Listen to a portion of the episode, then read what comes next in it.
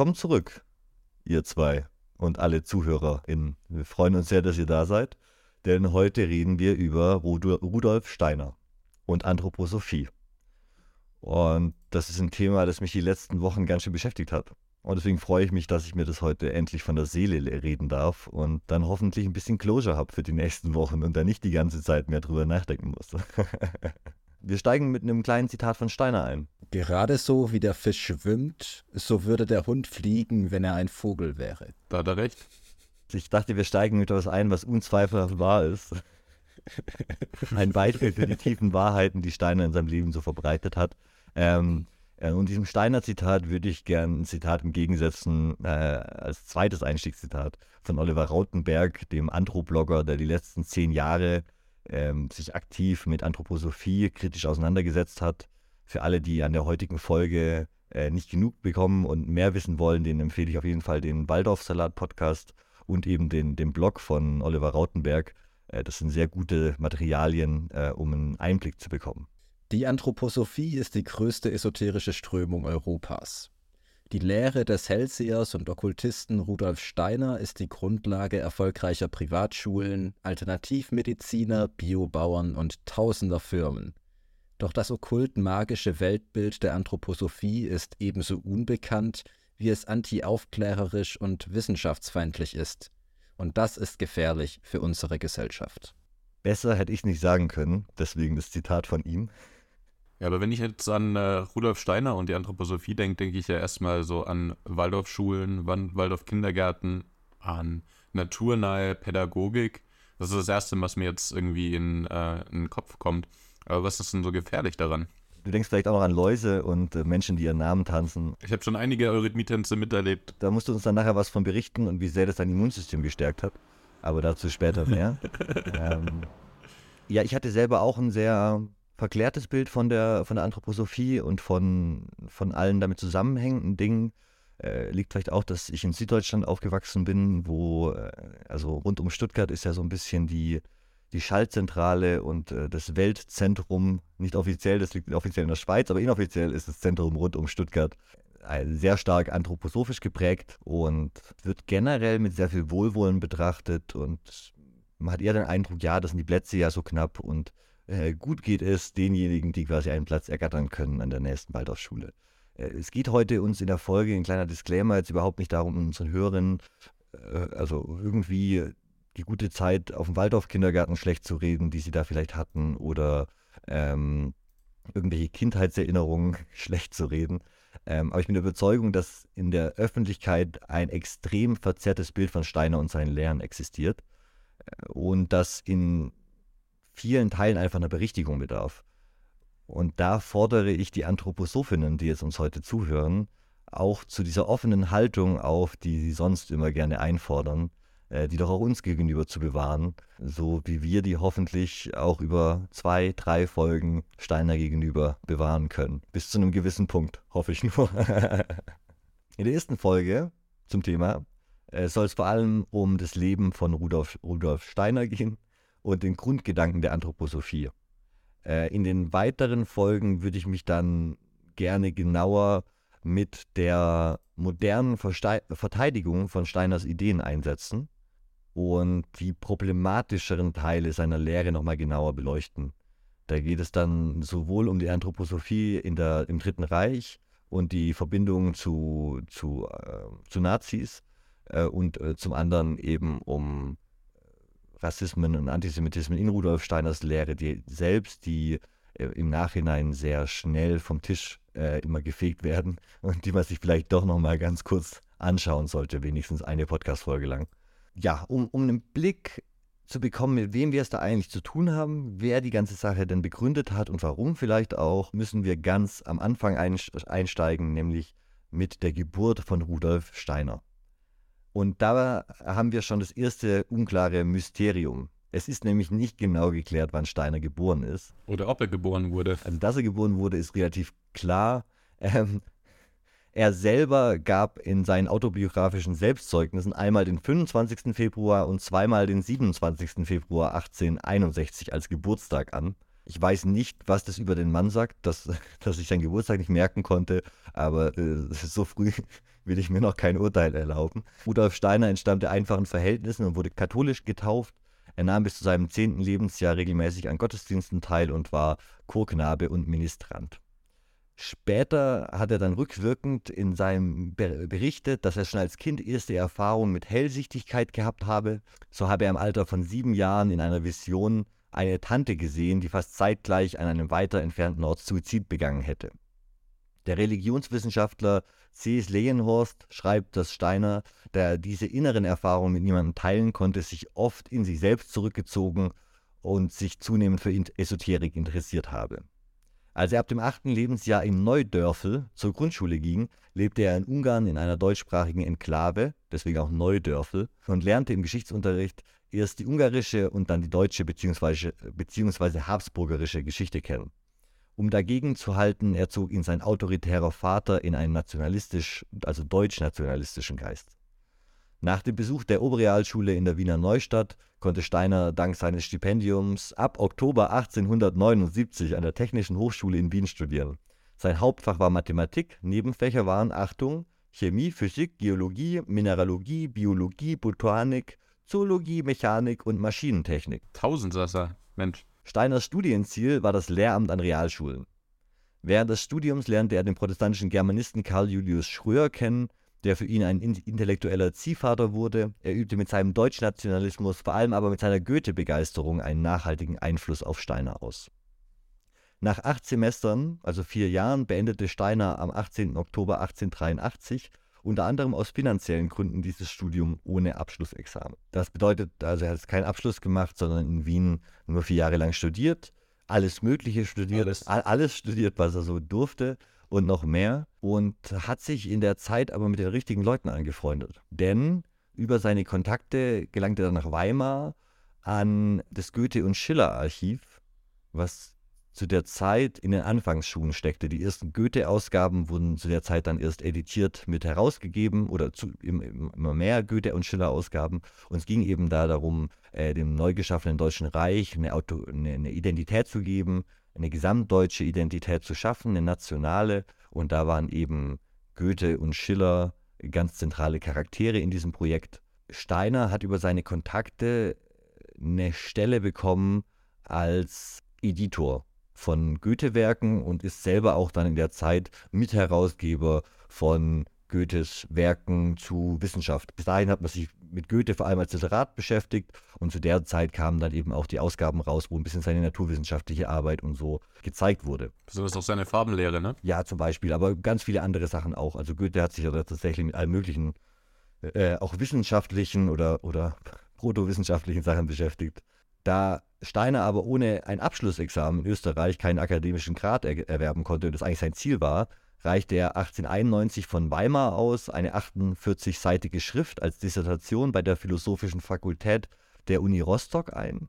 Der Titel lautet, Achtung, die Grundfrage der Erkenntnistheorie mit besonderer Rücksicht auf Fichtes Wissenschaftslehre, Prolegomena zur Verständigung des philosophierenden Bewusstseins mit sich selbst. Mhm. Ah ja. Prolegomena ist doch von Aristoteles, oder nicht? I don't know. Der Platon? Auf jeden Fall war die Arbeit nicht so besonders großartig, denn er hat am, äh, dann am 26. Oktober 91 die Note Rite bekommen. Ausreichend. Mensch. Hat aber gereicht, ausreichend. Damit wurde er dann zum Dr. Phil der Philosophie promoviert. Äh, das ist auch der Doktortitel, den Steiner immer so stolz trägt. Finde es erwähnenswert, dass jemand, der später so viel zu Kindermedizin und allgemeiner menschlicher Medizin schreibt, ähm, keinen wirklichen Doktortitel hatte, sondern tatsächlich ein nur ausreichender äh, Doktor der Philosophie, die er an einer Einschick-Uni sich quasi erworben hat. Er hat auch nie davor mit dem Prof darüber geredet. Es gab quasi keinen Betreuer für die Arbeit. Er hat sich so selber in seinem Kämmerlein zusammengeschrieben und dann abgeschickt. Ein Freund von ihm, Helmut Sander, hat äh, später formuliert, äh, er hat später geschrieben, die gesamte Arbeit sei äh, zwischen Tür und Angel formuliert worden und sein Vorhaben, Immanuel Kants Grenzen der Erkenntnis zu überwinden, wurde er damit nicht gerecht. So. Steiners philosophisches Werk war nach einer kurzen Rezeptionsphase, die hauptsächlich die Philosophie der Freiheit betraf, äh, außer in anthroposophischen Kreisen danach praktisch vergessen. Das heißt, das ist der Moment, wo Steiner dann die Idee, auf Goethes Fußstapfen großer Philosoph zu werden, so ein bisschen hinter sich lässt und äh, dann nach Berlin zieht, wie man das so macht, als gescheiterter Philosoph. da kannst du uns auch eine Geschichte von erzählen, ne? und äh, in, in Berlin hat er dann mit einem Freund gemeinsam als Herausgeber gearbeitet und ein Literaturmagazin herausgebracht von 1897 bis 1900. Das war das Magazin für Literatur mit zwei T in Literatur. also drei T insgesamt. In Berlin war Steiner in ganz spannenden Lebensverhältnissen. Er war mit seiner ersten Frau und Tochter dort zusammen, äh, hat dann aber schon seine spätere zweite Frau kennengelernt und äh, hatte dann den Plan, mit seiner ersten Frau und dem Kind zur zweiten Frau, späteren Frau in die Wohnung zu ziehen was die erste Frau aber nicht so lustig fand und dann relativ schnell abgehauen. Also heutzutage wäre diese offene Beziehung in Berlin wahrscheinlich nicht so besonders untypisch. Damals hat Steiner da auf jeden Fall äh, nicht die richtigen Partner für gefunden. Seine zweite Frau, die Marie von Sievers, war dann auch den Rest seines Lebens sehr involviert in, in seine Arbeit in der anthroposophischen Gesellschaft später und äh, hatte da auch eine tragende Rolle dann mit inne. Was ganz spannend ist, dass dieser Steiner, der später ein, naja, ich will es nicht so viel vorausgreifen, aber später viele elitäre Gedanken auch, auch formuliert, nicht nur, aber auch äh, in seiner in den ersten Berliner Jahren seine Freunde aus einem sehr proletarisch geprägten Außenseiterkreis kamen. Also äh, sein, seine Kontakte reflektierten das Motto, äh, das es einem Magazin damals gegeben hatte, nämlich Vielseitigkeit und Vorurteilslosigkeit. Er gab dann ab 1899 äh, Kurse an der sozialistisch geprägten Berliner Arbeiterbildungsschule, und hatte Freunde, die von bekannten Anarchisten über Monisten bis Vorkämpferin der freien Liebe, ähm, damals äh, Leute wie Magnus Hirschfeld, der äh, in der Weimarer Republik einer der ersten bekannten Homosexuellen war, ähm, und also tatsächlich die Außenseiter, die damals Berlin in den 20ern so spannend und davor, also um, um die Jahrhundertwende so spannend gemacht haben, waren äh, alles seine Freunde. Die, die, also da, die hatten alle, haben alle heutzutage auch ihren eigenen Wikipedia-Eintrag, seine Freunde von damals quasi. Und bis hierhin, finde ich, ist das ein sehr sympathischer Lebenslauf dieses jungen Mannes eigentlich, oder? Dafür, dass er aus äh, diesem deutsch-nationalen Enklave in Ungarn kam, äh, hat er es doch jetzt eigentlich weit gebracht, auch wenn er sein Studium irgendwie auf dem zweiten, dritten Anlauf jetzt ist, quasi mit ein bisschen Tricksen hinbekommen hat macht er da gute Sachen. Er hat zwar sehr wenig Geld in Berlin, seine Freunde beschreiben ihn quasi fast hungern mit seiner Familie, aber er, er, umgibt sich mit sehr sympathischen Leuten und Kulturschaffenden und hat einen sehr vielseitigen Freundeskreis und scheint auch sonst von seiner Philosophie und seinen Interessen sehr liberal und offen zu sein, auf jeden Fall. Und dann trifft er die Theosophen. Tatsache. Es ist, also ich, ich wusste es nicht, aber es ist tatsächlich ein, ein harter Schnitt, der 1900 passiert. And everything changed. Und äh, da ist äh, Steiner schon 39 Jahre alt. Also kein junger Mann mehr.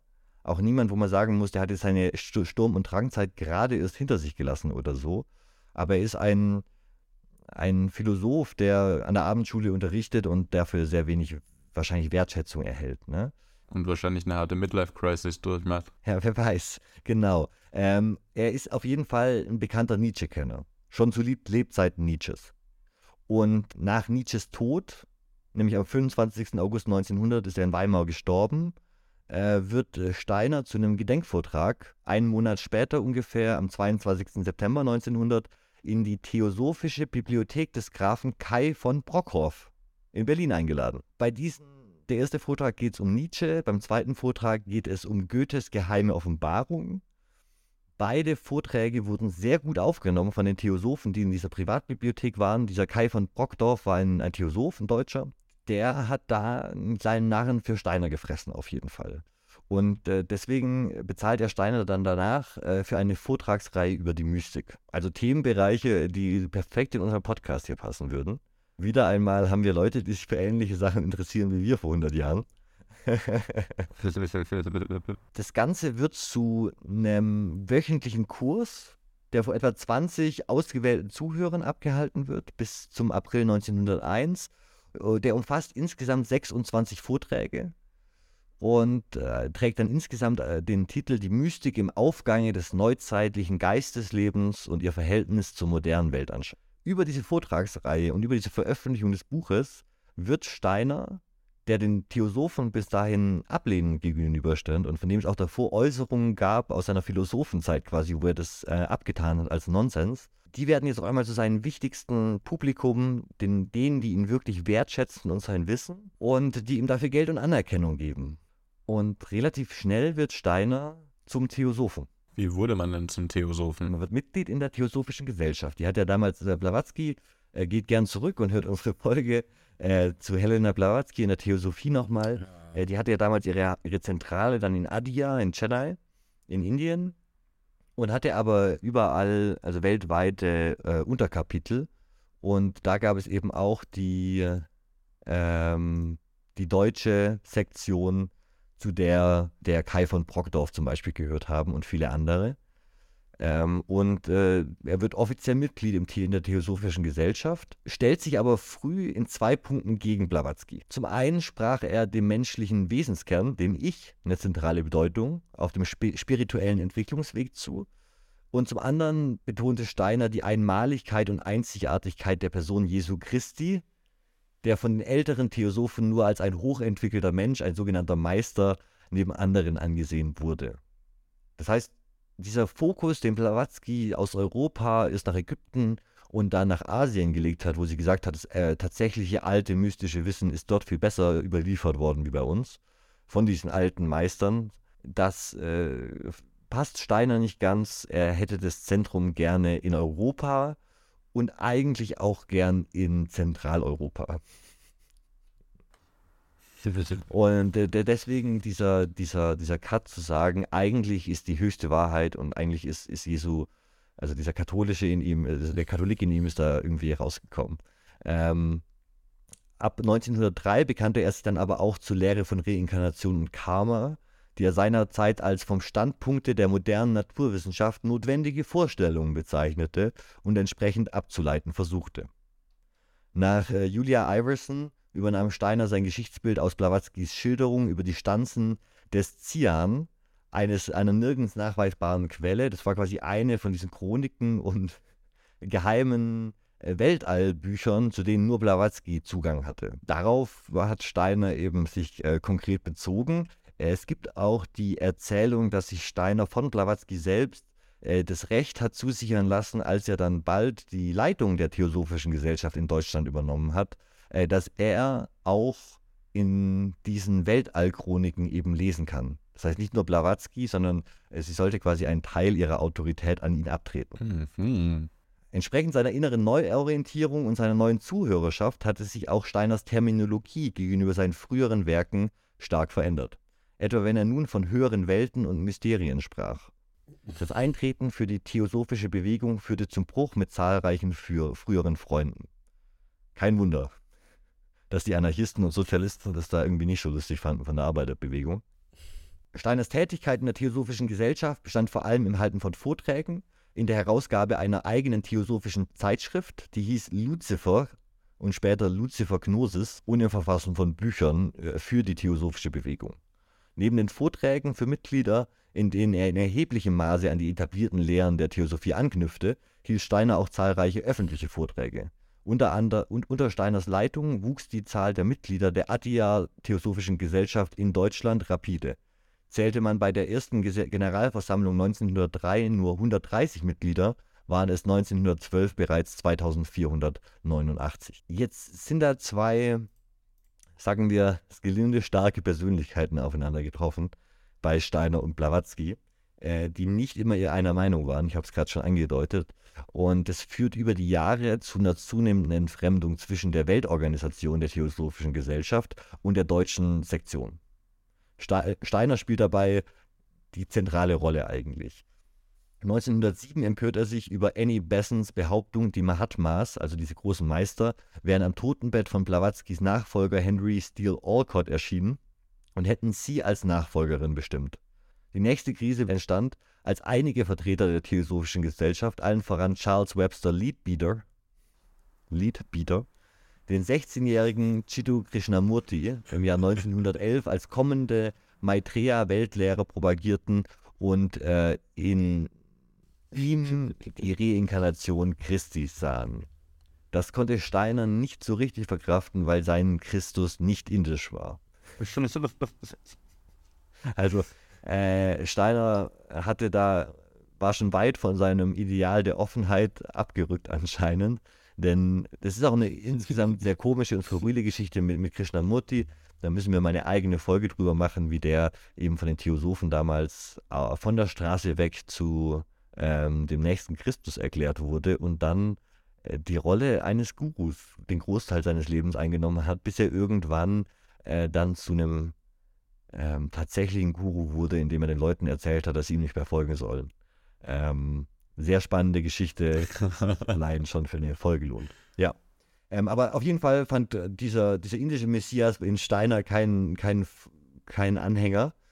Und ähm, für ihn ging es ja eigentlich immer um die Höherwertigkeit europäischer esoterischer Tradition. Deswegen hat er auch Christus so hervorgehoben weil er in ihm quasi die, die europäische Tradition gesehen hat, den europäischen Meister sozusagen, der Wissen vermittelt hat. Und äh, im Gegensatz zu den indophilen Theosophen war das eine ganz andere Akzentsetzung von Steiner. Aus diesen beiden Zusammensetzungen löste dann Steiner 1913 formal die deutsche Sektion der Theosophischen Gesellschaft auf und gründete dann die Anthroposophische Gesellschaft, der relativ schnell die meisten der 2500 Mitglieder beigetreten sind. Von der alten. Ne? Er hat quasi einfach einen Coup gestartet, alle Mitglieder eingeschworen, die alte Organisation aufgelöst und seine eigene gegründet unter einem neuen Namen mit den gleichen Inhalten eigentlich. Außer eben, dass man sich nicht äh, Krishnamurti äh, und dass Jesus viel wichtiger war. Der neuen Organisation hatte Steiner nicht mehr selbst die Leitung inne. Er hat es an seine Frau Marie von Sievers, Michael Bauer und Karl Unger übergeben und war aber weiterhin der Ehrenpräsident und wichtigste Vortragsredner, der die innere Richtung vorgegeben hat. Auf der ersten Generalversammlung der Anthroposophischen Gesellschaft am 3. Februar 1913 in Berlin erklärte Steiner das Wort Anthroposophie besser als Theosophie ausdrücke, worum es ihm gehe. Die Namensänderung sei notwendig geworden, es sei aber nur ein neuer Begriff, keine Änderung in der Sache und die Arbeit werde im bisherigen Geist fortgeführt. Alter Wein in neuen Schläuchen. Ja, und in den späteren Werken wird dann einfach der Begriff Theosophie durch Anthroposophie oder Geisteswissenschaft ersetzt, was höchst bedenklich ist, wenn man weiß, was Theosophie ist und was Geisteswissenschaft ist. Ne? Das sind keine Synonyme normalerweise. Statt auf indische Weisheitslehren stützte sich Steiner tatsächlich aber zunehmend auf westliche esoterische Lehren wie das Rosenkreuzertum und eine Christiosophie, in deren Zentrum für ihn das Mysterium von Golgatha. Ihr seht, es wird viel christlicher, als das beim, bei den The Theosophen der Fall war.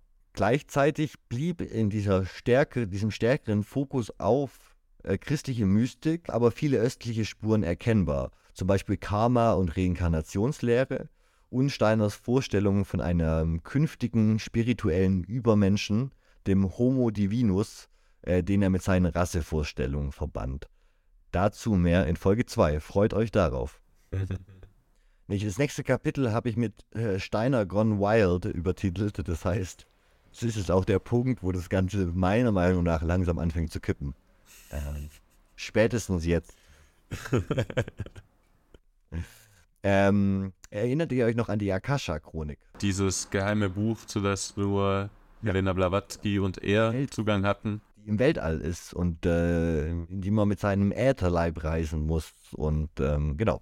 Und diese äh, Genau, die Akasha-Chroniken ist nach einer theosophischen Auslegung die Aufzeichnung des gesamten planetaren Schicksals der Erde, die sich in der spirituellen Welt befinden soll. Steiner beschreibt diese Schrift als seiner geistigen Wahrnehmung zugänglich. Damit hat er den Anspruch verbunden, er könne vergangene Ereignisse übersinnlich wahrnehmen. Okay, also klingt wie Guido von List. Ja, es ist tatsächlich wie Guido von List. Das muss man sich mal klar machen, wie nah das beieinander ist. Also ich habe bei der Vorbereitung auf die bei dieser Folge immer wieder gedacht, wie kann es so nah bei Blavatsky sein? Wie kann es so nah bei Liszt sein? Und eigentlich auch später bei Schöderer, da kommen wir noch hin. Aber äh, wie kann es so ariosophisch sein eigentlich? Aber ja, äh, lasst euch überraschen. Der Anspruch von Steiners Geistesforschung, wie er das selber genannt hat, war zunehmend äh, eben seine ihm angeborenen Fähigkeiten zur Hellsichtigkeit. Das heißt, er benutzt den Begriff Geisteswissenschaft und Geistesforschung auf eine Art, die ich noch nie vorher gelesen habe, nämlich einfach nur, was er sich geistig ausdenken kann. eine geniale Verdrehung. Es erinnert mich auch an Scientology, zu dem wir auf jeden Fall auch noch Folgen machen werden. Ähm, er ist der deutsche L. Ron Hubbard. Auf jeden Fall. Oh. Wo, wobei man ja sagen muss, dass jede Philosophie in gewisser Weise eine Geisteswissenschaft nach seinem Verständnis ist, nämlich eine Erklärung der Welt, die dem Geist und der Vorstellung und dem Intellekt eines Individuums entspringt. Also ich kann es irgendwo nachvollziehen, ähm, weil genau das eigentlich jeg jegliche Philosophie auch kennzeichnet. Der Unterschied ist, dass die meisten Menschen ihrer geistigen Vorstellung nicht allgemein diesen Zusatz geben, dass sie aus dem Schicksal der Erde das rausgelesen haben und damit einen alleinigen Anspruch auf die Wahrheit haben. Ja, definitiv. nach dem Ersten Weltkrieg finanzierte Steiner nach dem Ersten Weltkrieg eine verschwörungstheoretische Schrift, in der Freimaurern, Juden und Theosophen die Schuld am Ersten Weltkrieg angelastet wurde. Hm. Diese Schrift des Okkultisten Karl Heise die mit einer Einleitung Steiners versehen war, wurde später von den Nationalsozialisten rezipiert. Also das, geht, das ging jetzt schnell. Kaum alle die anthroposophische Gesellschaft gegründet und schon sind wir wieder bei den Nazis. Das ist slippery slope. Ich bin wirklich überzeugt, dass er da ein bisschen geredpillt wurde. Und er hat da nicht nur die Theosophen, er wurde nicht nur von den Theosophen irgendwie vereinleibt, äh, also er hat sich die Ideen der Theosophen eigen gemacht und hat dann direkt daraus eigentlich, oder relativ schnell, dann seine eigene Bewegung daraus gegründet. 13 Jahre später. 14 Jahre später war der äh, Erste Weltkrieg und äh, das waren dann also immerhin 18 Jahre, nachdem er schon Theosoph war. Ähm, er ist dann schon äh, 57, hm. wenn der Erste Weltkrieg endet. Und äh, hat sich da auf jeden Fall extrem gewandelt. 1919, das Jahr nach dem, Ersten Weltkrieg, nach dem Ende des Ersten Weltkriegs, äh, gründet dann der Generaldirektor der Waldorf Astoria Zigarettenfabrik, Emil Molt, in Stuttgart für die Kinder seiner Arbeiter und Angestellten die erste Waldorfschule. Deswegen heißt es auch Waldorf, wegen diesen Waldorf Astoria Zigaretten. Und äh, die Leitung davon hat Steiner selbst übernommen. Ah, ist es nicht auch eine Hotelkette? Und gibt es nicht auch einen Waldorf Salat? Ja, mit ganz vielen Zigaretten. Mit ganz vielen Sellerie. Ja, Waldorf, Waldorf. das ist lecker. Ganz viele Zigaretten. Äh, ja, was die Waldorf Astoria Familie sonst so macht, habe ich nicht recherchiert, aber die waren eben große äh, Stuttgarter Zigarettenmanufakteure und wollten für ihre Arbeiter damals eine fortschrittlichere Art ähm, der Schule anbieten und haben sich dann eben an die neuen, ganz neuen Konzepte zu der Zeit von Steiner gewandt. Es wurden dann auch zum Beispiel Geschlechter zusammen unterrichtet und es gab auf jeden Fall äh, Ansätze, die für 1919 sehr fortschrittlich waren. Warum es problematisch ist, wenn man die dann später 100 Jahre lang nicht angleicht, äh, darauf kommen wir später noch zurück. 1921 wurde dann die Pharmafabrik Veleda AG gegründet, die anthroposophische Arzneimittel herstellt und vertreibt. Veleda kennt man ja. Bevor wir weiter mit dem Leben von Steiner machen, würde ich hier gerne einen Einschub machen. Was ist eigentlich jetzt Ariosophie? Ein freudscher Versprecher. oh mein Gott. Was ist Anthroposophie? Ja, genau. dieser äh, Einschub ist, glaube ich, wichtig, weil ich jetzt so ein bisschen die, die Jahre, wo er sehr schaffend war, extrem viele Vorträge gehalten hat, extrem viel geschrieben hat, übersprungen habe und wir jetzt schon bei einem deutlich älteren Steiner sind und wir uns jetzt ganz kurz oberflächlich anschauen müssen, was da inhaltlich passiert. Dass es extrem oberflächlich ist und dass es eine sehr selektive Auswahl ist von Sachen, die ich jetzt da rausgesucht habe, ist mir vollkommen klar. Es gibt extrem viel von Steiner, was er geschrieben hat. Ähm, das bedeutet aber im Umkehrschluss nicht, dass er nicht alles geschrieben hat, was ich jetzt da rausgesucht habe. Darauf wollte ich nur hinweisen. Ja? Wir unterscheiden also vier Reiche. Erstens das Reich, wo das Sichtbare ist von Mineral, Pflanze und Tier, die physische Welt. Zweitens das Reich, wo das Unsichtbare vom Tier ist, das astralische Reich. Drittens das Reich der Pflanzen, deren Seelen sich verbergen im unteren Devachan, Viertens. Das Reich, dessen Seelen sich verbergen im oberen Devachan. Alles klar soweit? Alles klar soweit. Und das von 1919, äh, nicht von 782 oder so. Also das äh, klingt halt tatsächlich wie was, was deutlich älter sein könnte. Ne? Ähm, Steiner verstand unter der Anthroposophie einerseits eine umfassende kosmologische Anschauung des Menschen und der Welt, die er als Lehre vertrat und verbreitete, andererseits ein Erkenntnisweg als eine wissenschaftliche Methode zur Erforschung des Übersinnlichen. Also einerseits geht es um ein gesamtes Weltbild, was den Kosmos und den Menschen und den Welt darin ordnet und, und, und einen Platz zuweist. Und auf der anderen Seite geht es um eine anscheinend wissenschaftliche Methode, ähm, um die Dinge zu erforschen, die die normale Wissenschaft nicht erforschen kann. Das ist tatsächlich der Punkt, wo Scientology sich Riesenanleihen bei Steiner später gemacht hat und quasi diesen Anspruch, Dinge wissenschaftlich erkennen zu können, die äh, eben sonst im Bereich des Religiösen liegen. Und die Anthroposophen glauben, diese geistige Welt, um sich eben auch erkennen zu können, die für nicht eingeweihte Menschen wie uns jetzt verborgen bleibt. Auf der einen Seite ist es kosmologisch, der Mensch als Nabel des Universums, dann ist es christlich irgendwie, Steiner als neuer Jesus, dann ist es hinduistisch mit dem Karma und der Wiedergeburt, ist irgendwie gnostisch mit dem Gut-Böse Bild, diese klare Unterteilung zwischen gute Menschen, böse Menschen, je nach Karma. Äh, es ist antimaterialistisch. Es gibt sogar einen eigenen Dämon, den Dämon Ariman, der immer wieder als Symbol für den Materialismus und auch quasi in Waldorfschulen äh, als Symbol für den Materialismus gelehrt wird. Und es gibt reale Fabelwesen, die eben die Welt um uns bevölkern und beleben. Die Welt, die Steiner da projiziert, ist voll von skurrilen Geistern, von Engeln, von allerlei Fabelwesen. Ich gebe euch einen ganz kurzen, ganz kurzen Anriss davon, was da alles dabei ist. Es gibt astralische Wesenheiten, das sind grässliche Kreaturen, die zum Beispiel von moderner Musik angezogen werden. Das heißt, wenn man moderne Musik, vor allem Musik vom Band hört, dann kommen eben diese astralischen Wesenheiten, so eine Art Dämonen. Das ist ganz schlimm für Kinder, deswegen dürfen die keine Musik hören äh, vom Band, also nur live. Elfen umschweben unser Haupt, wenn wir ätherisch genießen. Erzengel dirigieren die Völkermassen, die Feuergeister leben und weben in der Volksseele. Es gibt Frostriesen, die eigentlich Gnome in riesenhafter Gestalt sind. Ähm, ich wusste, ich hab's immer schon gesagt. Wenn du einschläfst, wirst du von so einem Gnom begraben und er leitet dich dann in die Astralwelt, dass du träumst und bringt dich dann wieder zurück und gräbt dich wieder aus. Ne? Logisch. Nett von ihm. Es gibt ähm, Mondbrüller, die so groß sind wie ein siebenjähriges Kind. Und äh, den ihr Brüllen ist ein Ausdruck der klimatischen Verhältnisse auf dem Mond. Muss man wissen. Der Typ hätte Fantasy schreiben sollen oder sowas. Also.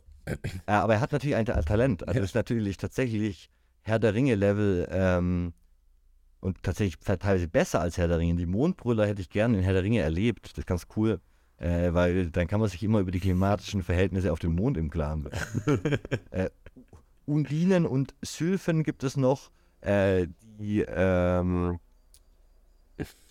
mit Schmetterlingen irgendwas zu tun haben. Und dann gibt es eben die Urgeister, die Lucifer und Ariman, Ariman, dieser, dieser Dämon des Materialismus eben begleiten. Ich finde, das ist eine spannendere Welt als die Welt der Maschinen und äh, Instagrams und Facebooks oder so. Es ist leider auch eine ähnlich gefährliche Welt. Äh, ähm, ich habe ein schönes, äh, schönes Heft von Peter Bier, das dieses Wissen einmal kurz nochmal zusammenfasst, damit nicht nur ich euch das erzähle und ähm, der das Ganze auch noch ein bisschen in die aktuelle Welt holt, weil eben die Frage ist, gut, Steiner hat sowas geschrieben, aber wird sowas denn überhaupt noch irgendwie von Anthroposophen rezitiert? Es gibt Wasserwesen, Feuerwesen, Luftwesen, Gnome, mittelgroße Elementarwesen als fleißige Arbeiter und Faune als leitende Oberelementarwesen, die jeden Baum umschwirren. Weiter oben in der Hierarchie sitzen regionale Baumwesen und über allen thron thront Pan, der König der Naturwesen. In jeder Wohnung sitzen unsichtbare Zwerge, als Leitung aller Geister einer Wohnung fungiert ein Wohnungswesen. Nachzulesen ist das im Aprilheft 2011 der Erziehungskunst, das diesen sogenannten Elementarwesen gewidmet war. Darin heißt es, ein Mensch, der spirituell, fleißig und zufrieden sei, helfe den Elementarwesen, die in die Natur verbannt wurden. Unter diesem Aspekt seien Hausaufgaben, aber auch Fleiß und Strebsamkeit Pflicht und Engagement zu sehen, heißt es weiter. Wenn also gebastelt, gefilzt und gemalt wird, geht es nicht bloß um Kreativität und Geschick, sondern auch darum, Geister zu erlösen. oh, wie putzig. Ich stelle mir da so kleine Gnome, Gnome vor, die in der Ecke sitzen und sich mega freuen, wenn man ein schönes Bild malt, wenn man irgendwas bastelt. Ich finde die Vorstellung eigentlich ganz schön. Ja, willkommen in Steiners Animismus. Aber das ist ja, das ist mir gerade auch aufgefallen. Ist das richtige Animismus, wenn die Elementarwesen in die Natur verbannt werden? Na, es ist ein mythologischer, es ist, es ist alles sehr mythologisiert und es ist alles sehr auf, auf ähm, ihm dienliche Konzepte ausgelegt, auf jeden Ja. Fall. Ähm, aber er versucht auf jeden Fall diese altgermanische Mythologie äh, ins Zentrum zu stellen von dieser Weltanschauung, die dem modernen Menschen eben was geben soll. Wir haben ja schon mehrmals über die Moderne geredet und was die so mit den Menschen gemacht hat und wie entwurzelt sich die Menschen da gefühlt haben äh, in dem neuen Materialismus. Und er ist eben eine ganz gezielt antimaterialistische Bewegung, wie es der Theosophie schon war. Und er will die Welt wieder verzaubern, die durch die Moderne eben entzaubert wurde. Ich finde auch die Namensgebung ein bisschen wack. Leitung aller Geister einer Wohnung, das Wohnungswesen. Also, sorry, das ist schon ein bisschen schwach, muss ich sagen. Ja, in der Netflix-Serie würde man es als unkreativ bezeichnen, aber, aber ja. Ähm, und wegen dieser ganzen Verbindung von diesem, also von dem westlichen, östlichen Esoterik und verschiedene Religionen und alles spielt so ein bisschen miteinander rein und überall werden Teile genommen, wurden, wurde die Anthroposophie von Kritikern schon zu Steiners Lebzeiten als eine synkretische Weltanschauung, eklektischer Mystizismus oder auch als Obskurantismus beschrieben. Also kann man sich aussuchen, was einem da am besten passt. Positiv ausgedrückt ist es eben Synkretismus und negativ ausgedrückt ist es Obskurantismus. Der selbsternannte Hellseher, Hellhörer und Hellschmecker äh, Steiner glaubte nur er allein könne in Zukunft und Vergangenheit der gesamten Menschheit schauen.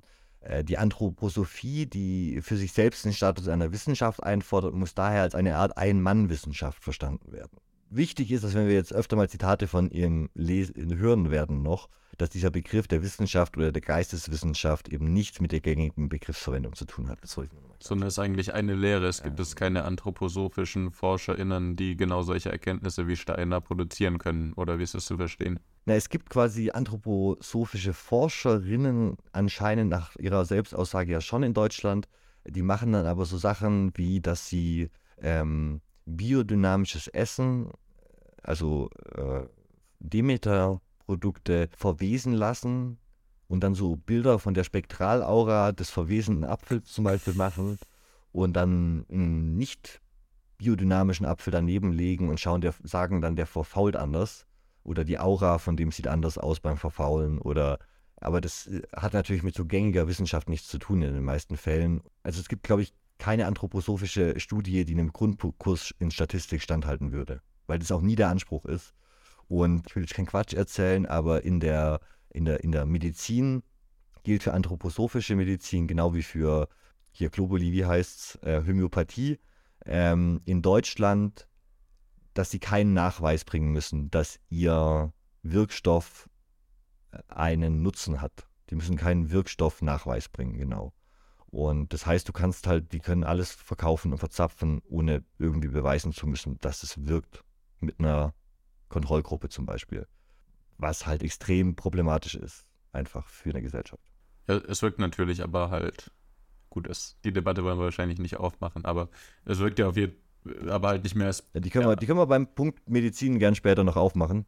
Äh, aber es ist halt die fragwürdig, ob man das als Medizin verkaufen sollte. Ja, es ist halt ein Placebo-Effekt, der eine Menge Geld kostet. Hier habe ich noch ein gutes Zitat von Rob Boston. Das alles noch ein bisschen subsumiert von gerade eben, denke ich. Und noch ein bisschen unsere, unsere Lieblingsinsel wieder in den Fokus bringt. Denn die war Steiner auch sehr wichtig. Nein. Sag mir nicht, dass jetzt Atlantis kommt. Doch, jetzt kommt an. Nein. Bitte, Jonas. Steiner zufolge gibt es Menschen seit der Erschaffung der Erde. Sie begannen als spirituelle Formen und schritten fort durch verschiedene Stufen bis hin zur heutigen Erscheinung. Die Menschheit lebt laut Steiner in der nachatlantischen Periode, die mit dem langsamen Versinken von Atlantis im Jahre 7227 v. Chr. begann. Diese nachatlantische Periode ist unterteilt in sieben Epochen, von denen die aktuelle die europäisch-amerikanische Epoche bis zum Jahre 3573 andauern wird. Danach werden die Menschen die hellseherischen Fähigkeiten zurückerlangen, die sie angeblich in der Zeit vor den alten Griechen hatten. Ja, kommt euch das denn bekannt vor? Guter Callback. Ja, es fehlen nur noch die Wurzelrassen. Ja, die kommen leider auch noch. Ja. Gott. Natürlich kommen sie. Also ihr seht, mit was für einem Geschichtsbild wir es hier zu tun haben. Nämlich gar keine Geschichte. Das ist quasi, äh, ja, das ist Fantasy der allerfeinsten, allerfeinsten Sorte und hat mit Geschichtsforschung auch 1919 und wann immer Steiner diesen, diesen Absatz, also die einzelnen Absätze zu Atlantis geschrieben hat, ähm, war das schon bekannt, dass das Nonsens ist. Und Also das ist einfach gerade diese Zeit, in der der Menschen auf der Suche sind na- nach einem Sinn und ähm, ja, dann jeden, jede Menge Rattenfängern auf den Leim gehen. Ne? Und auch wenn jetzt Leute sagen, naja, also was ich äh, immer wieder bei der Recherche gesehen habe, ist eben dieses Argument von ehemaligen Waldorfschülerinnen, äh, zu sagen, äh, bei uns war das alles anders und auf unserer Schule wurde uns davon gar nichts beigebracht. Aber in vielen Fällen, wenn die Leute dann wirklich nochmal nachgeschaut haben und die alten Geschichtshefte rausgesucht haben und so, äh, dann äh, taucht da Atlantis auf. Aber die machen doch Abi, oder? Also du, kannst auf der Waldorfschule Abitur machen. Ja, das, das lernst du halt in, das war, glaube ich, war das späte Grundschule oder dann frühe danach Klassen, wo Atlantis mit auf dem, auf dem, also Schöpfungsgeschichte, Atlantis und dann so in den frühen Jahren in, den- in, in, in der Grundschule, glaub, also im Grundschulalter, geht es auch, glaube ich, nur um Mythen und Sagen die ganze Zeit und Fabeln und so. Und darauf wird dann quasi als Geschichtsunterricht äh, mit At- Atlantis und so danach aufgebaut. Ne? Ähm, dabei bleibt es sicher nicht, aber äh, wenn man auf die Basis danach aufbaut, weiß ich nicht, wie man Abi schaffen soll in Geschichte. Naja, auf jeden Fall. In seinen Büchern und vor, seinen Vortragsreden, die zusammen transkribiert über 90.000 Seiten in über 350 Sa Büchern ausmachen, hat Steiner als Universalwissenschaftler oder Scharlatan über praktisch jedes denkbare Thema referiert. Das macht es auch insgesamt so schwer, Steiners Werk einfach zu umreißen oder kurz und knapp zusammenzufassen. Die Sachen kann man sich übrigens alle digitalisiert anschauen. Äh, Ich packe in die Beschreibung von dieser Folge den Link zu den PDFs. Da gibt es das gesamte Werk von Steiner, wer sich da gern selber rein versenken will. Was mir bei meinen Recherchen immer wieder ein bisschen übel aufgestoßen ist und was ich nicht erwartet hatte, ist, dass Steiner bei den Anthroposophen immer als so eine unkritisierbare Autorität gilt. Als so eine richtige Messias-Figur. Damit hatte ich eigentlich nicht gerechnet. Und es wird immer wieder Leuten vorgeworfen, die äh, Steiner kritisieren, dass sie entweder zu wenig von ihm gelesen hätten oder sie einfach schlechte Absichten haben, weil ihnen die richtige Haltung dazu fehlt. Also sobald man mit irgendwas, was Steiner sagt, nicht d'accord ist, wird immer die Haltung des Kritisieren mit irgendwie wieder kritisiert, anstatt mal zu sagen, na, vielleicht haben sie ja irgendwie mit irgendwas auch recht und vielleicht kann man da auch was mal kritisch überdenken. Es gibt auch Anthroposophen, die für Reformen sind, da bin ich mir sicher, aber dieser sehr kleine Reformflügel hat im Internet auf jeden Fall keine Präsenz gehabt, als ich, als ich mich zum Thema informiert habe. Steiner wurde in der Geschichte der Anthroposophie immer wieder als Prophet dargestellt, der 100 Jahre in die Zukunft sehen konnte. Und die gesamte Lehre von Steiner basiert eben auf den Eingebungen aus diesen höheren Welten und ist damit grundlegend nicht falsifizierbar. Ich habe noch ein passendes Zitat dazu. Jonas, bitte. Von besonderer Wichtigkeit ist etwas, was mit dem Fortschritte der lemurischen Entwicklung dadurch geschah, dass die Frauen in der geschilderten Art lebten. Sie bildeten dadurch besondere menschliche Kräfte aus. Ihre mit der Natur im Bunde befindliche Einbildungskraft wurde die Grundlage für eine höhere Entwicklung des Vorstellungslebens. Sie nahmen sinnig die Kräfte der Natur in sich auf und ließen sie in der Seele nachwirken. Sie überließen sich dem geheimnisvollen Weben ihrer seelischen Kräfte. Das, was sie zu ihren Handlungen trieb, waren innere Stimmen oder das, was Pflanzen, Tiere, Steine, Wind und Wolken, das Säuseln der Bäume und so weiter ihnen sagten. Die Akasha-Chronik zeigt auf diesem Gebiete schöne Szenen. Es soll eine solche beschrieben werden. Wir sind in einem Walde bei einem mächtigen Baum. Die Sonne ist eben im Osten aufgegangen. Mächtige Schatten wirft der palmenartige Baum, um den ringsherum die anderen Bäume entfernt worden sind. Das Antlitz nach Osten gewendet, Verzückt sitzt auf einem aus seltenen Naturgegenständen und Pflanzen zurechtgemachten Sitz die Priesterin. Langsam, in rhythmischer Folge strömen von ihren Lippen wundersame wenige Laute, die sich immer wiederholen. In Kreisen herum sitzt eine Anzahl Männer und Frauen mit traumverlorenen Gesichtern, inneres Leben aus dem Gehörten saugend. Poetisch. Ja, und so schöne Dinge hat Steiner gesehen. Ja, Steiner riet sich, äh, vom in die Irre führenden wissenschaftlichen Denken freizumachen. Wer dagegen sein Bewusstsein von den höheren Welten verschließe, viele teuflischen bzw. dämonischen Mächten. Da sieht man von Steiner ist quasi wissenschaftlich und kritisches Denken schon fast so eine Art religiöser Affront. Ja? Auch solle man sich verbieten, irgendeinen Gedanken aufkommen zu lassen von Kritik von Opposition, um Zugang zu seiner hellseherischen Geheimwissenschaft zu erlangen. Uns kommt das jetzt vielleicht nicht ähm, so direkt logisch vor, weil wir uns eben wagen, das kritisch zu hinterfragen. Die Anthroposophische Gesellschaft Deutschlands stellt zudem in ihren Grundsätzen klar, dass niemand außer der Anthroposophen selbst über Steiner urteilen kann. Zitat: Es wird niemandem für die Schriften ein kompetentes Urteil zugestanden, der nicht die von dieser Schule geltend gemachte Vorkenntnis durch sie erworben hat. Andere Beurteilungen werden insofern abgelehnt, als die Verfasser der entsprechenden Schriften sich in keine Diskussion über dieselben einlassen. Ja, ähm,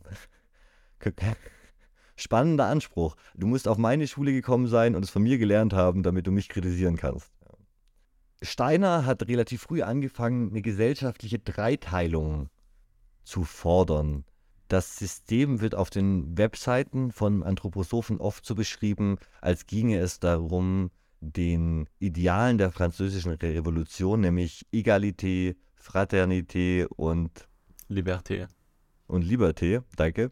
Ähm, also äh, denen jeweils einen, einen Teil der Gesellschaft zuzuordnen und damit eine Dreiteilung zu haben.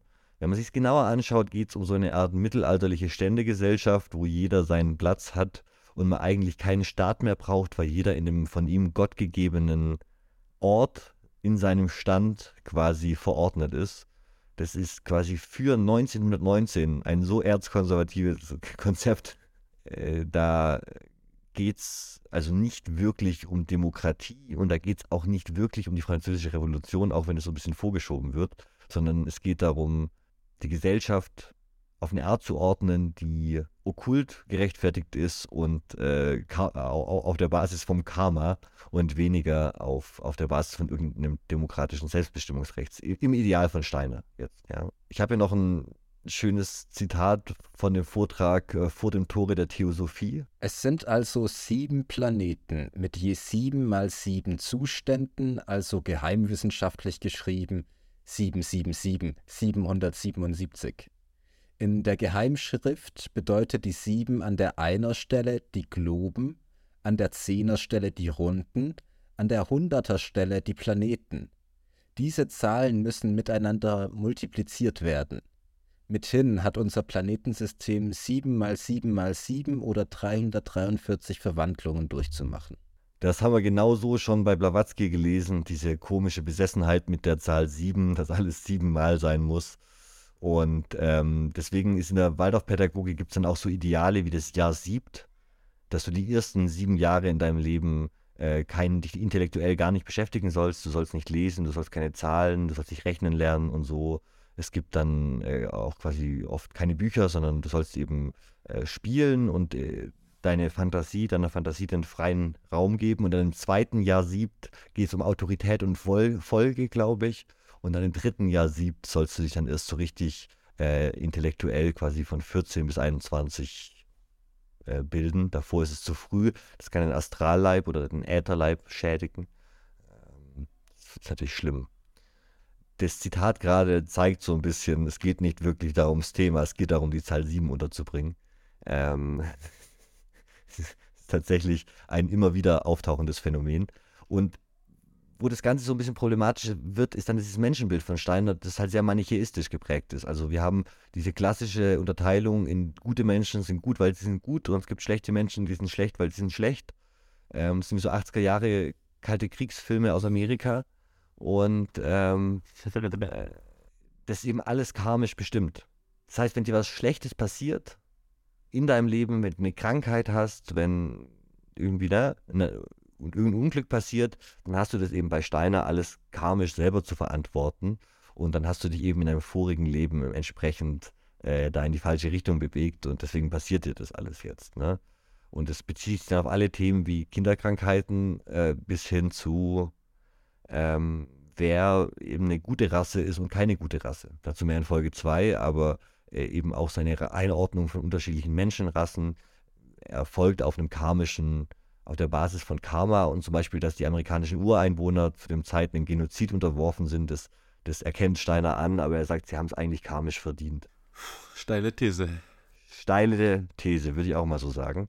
Ähm, und da weist dann eben die Anthroposophie bei Steiner auch ganz klare Parallelen zur Ariosophie und völkischem Gedankengut der Zeit auf. Äh, Im Mittelpunkt steht eine Mischung aus entschieden deutsch betonten Voraussetzungen und dem universalen Anspruch, ähm, dass deutscher Geist oder deutsches Wesen äh, auf so einer Art künftigen Weltmission sei. Also dieser Nazi-Satz am deutschen Wesen mag die Welt genesen, würde, wird da immer wieder ansetzen. So, so geschrieben. Die, die Arier sind bei ihm quasi die, die Europäer und sind die einzige kulturschaffende Rasse. Die Rassenlehre erklärt äh, der amerikanische Historiker P Peter Staudenmayer oder Peter Staudenmayer. Ausgehend von Blavatskys entwicklungstheoretischem Ansatz baute Steiner eine Evolutionslehre der Völker und Rassengruppen auf, wonach die menschliche Seele durch aufeinanderfolgende Verkörperungen in immer höheren Rassen geistig wie leiblich fortschreitet. Diese Stufenleiter der Rassen steht im Mittelpunkt von Steiners esoterischem Verständnis der Gesamtentwicklung der Menschheit, vom Verhaftetsein in der Materie hin zur geistigen Vervollkommnung. Und es führt dann in der Realität dazu, dass es Fälle gab von Waldorfschullehrern in England, glaube ich, die bei einer Umfrage zu ihrer Ethnizität unter anderem alle, alle Ethnien angekreuzt haben, weil sie gesagt haben, sie als weiße Europäer haben in ihren karmischen Vorstufen alle anderen Rassen durchlaufen sozusagen und sind jetzt in der höchsten Stufe angekommen. Deswegen können die auch quasi für alle sprechen, weil die haben ja quasi, weißt du, mhm dann fragt man sich natürlich, will ich mein Kind auf eine Waldorfschule schicken, wo jemand das vielleicht, nicht jeder Lehrer mag das glauben, aber wo die Wahrscheinlichkeit, dass der Lehrer sowas glaubt, wenn er überzeugter Anthroposoph ist, auf jeden Fall gegeben ist. Da will ich ja mein Kind nicht hinschicken, wenn die Lehrer dann dem irgendwie vermitteln, es muss nur noch zweimal wiedergeboren werden, damit es eine genauso tolle Rasse wie die Lehrer irgendwann erreicht. Was, also weißt du, äh, das tut ja in der Seele weh. Ach.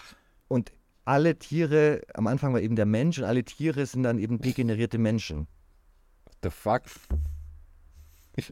ja, was ist das für ein Bild? In die Richtung. Ja, also in beide Evolution Richtungen. andersrum. Er hat einfach umgedreht. Äh, wie Marx Hegel auf den Kopf gestellt hat, habe ich auf den Kopf gestellt. Ähm, und der Endpunkt und das Ziel dieser Menschheitsentwicklung, wie Staudenmeier schon geschrieben hat, ist eben diese weiße Rasse, die er immer wieder als die Arier bezeichnet und äh, ja, die weiße Rasse, also Zitat, die weiße Rasse ist die zukünftige, ist die am Geiste schaffende Rasse. Also, was man. Was wir schon mal gehört haben. Was wir schon alles schon mehrmals gehört haben, genau. Und Steiner. Also dem Vorzeichen des Hakenkreuzes, ne? Ja, und er fordert eben, Demokratie ist für ihn eben was Profanes, was Materialistisches, ne? was irgendwie von diesem Ariman-Dämon auch besessen ist. Äh, und er fordert eben mit dieser Dreiteilung der Gesellschaft eine Gesellschaft, in der die Hierarchie und Autorität spirituell begründet ist. Wie er seine eigene Autorität ja auch spirituell begründet. Ja, und äh, da würde ich jetzt äh, Jonas noch bitten, zum Abschluss der ersten Folge äh, die Verteidigung des, nachdem wir jetzt diese ganzen Inhalte der Anthroposophie kurz überschlagen äh, uns angeguckt haben, auch nur ganz, ganz oberflächlich, ähm, gibt es im Andro-Wiki, quasi dem Wikipedia der Anthroposophen, eine Verteidigung gegen den Sektenvorwurf, der immer wieder gegen die Anthroposophie äh, von der Wissenschaft vor allem erhoben wurde. Ähm, und dann würde ich mit euch gerne kurz darüber diskutieren zum Abschluss, inwiefern diese Verteidigung denn hieb- und stichfest ist. Eine Zuordnung der Anthroposophie als Sekte im Sinne der Schaffung von Sonderwirklichkeiten und sozialer Isolierung ihrer Mitglieder ist nicht festzustellen. Das gleiche gilt für manipulierende Mitgliederwerbung oder jugendgefährdende Aktivitäten bzw. finanzielle Ausbeutung der Mitglieder oder das Schaffen persönlicher Abhängigkeiten. Sektenvorwürfe an die Adresse der anthroposophischen Bewegung stammen zumeist aus den Reihen stark konfessionell, zum Beispiel Lothar Gassmann, Bernhard Krom und auch Helmut Sander, oder agnostisch bzw. atheistisch geprägter Beobachter, zum Beispiel Peter Bierl und Jutta Dittfurt, denen in der Regel das Grundwissen über Anthroposophie völlig fehlt. So schreibt denn auch der Sektenexperte Helmut Langl, wer Rudolf Steiner nicht gelesen hat, sollte über Anthroposophie lieber schweigen. Werke Rudolf Steiners finden sich übrigens auch in einigen Bibliotheken der Amtskirchen. Ja. Moment mal, war das der Sektenbeauftragte der Waldorfler oder war das ein offizieller Sektenbeauftragter, der gesagt hat, man soll das ist die Sache. Also die, die sind immer, wenn da Leute zur Verteidigung zitiert werden, sind es immer, wenn man nachschaut, Anthroposophen. Okay, die haben also einen eigenen Sektenbeauftragten.